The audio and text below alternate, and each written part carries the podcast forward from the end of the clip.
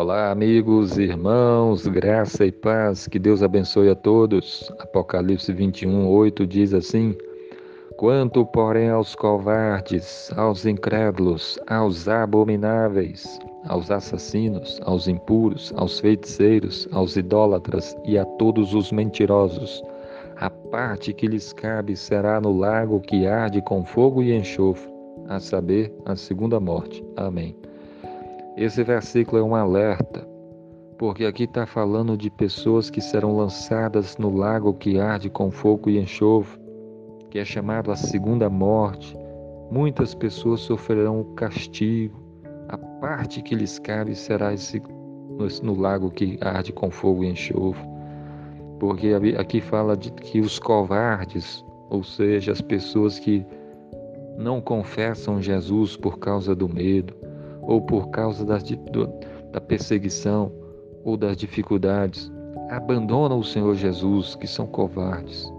A parte que cabe a eles é o lago que arde com fogo e enxofre. Os incrédulos, pessoas que recusam-se a crer no Senhor Jesus, que têm um coração duro para o Senhor, não são, não creem.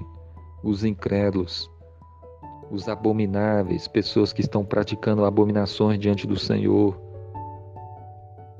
os assassinos, pessoas que cometem homicídios, sejam literalmente falando de matar alguém, sejam aquelas que cometem no coração, porque a Bíblia diz que todo aquele que odeia o seu irmão é um assassino. O ódio no coração é comparado com assassinato.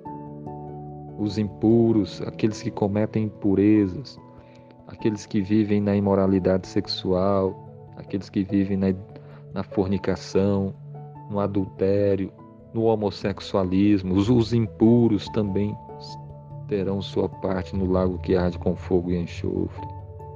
Os feiticeiros, os idólatras, pessoas que estão cometendo essas práticas terríveis diante do Senhor, e todos os mentirosos, a parte que lhes cabe será no lago que arde com fogo e enxofre, a saber, a segunda morte. Quanto sofrimento haverá para para aqueles que vivem no pecado. E aí que está a obra redentora de Jesus, porque ele veio a esse mundo, sofreu o nosso castigo, foi pendurado naquela cruz, derramou o sangue dele para nos livrar dessa grande condenação, porque todos nós somos pecadores. E agora ele nos diz para arrependermos dos nossos pecados e abandonar essa vida de pecado para vivermos para ele uma vida santa, de obediência a Ele, porque Ele é bom, Ele perdoa, Ele salva. Se você está praticando qualquer um desses pecados ou outros, e que você, que você se arrependa, se você ainda não crê em Cristo, que você se volte para Ele, porque só há salvação em Cristo, e leve a sério a sua vida com Deus, e obedeça a palavra de Deus, para que a parte que cabe a você não seja o lago que arde com fogo e enxofre, mas para que você receba o perdão dos pecados e tenha vida eterna, salvação eterna. Creia em Jesus e sirva Ele com todo o seu coração. Que Deus abençoe o seu dia. Amém.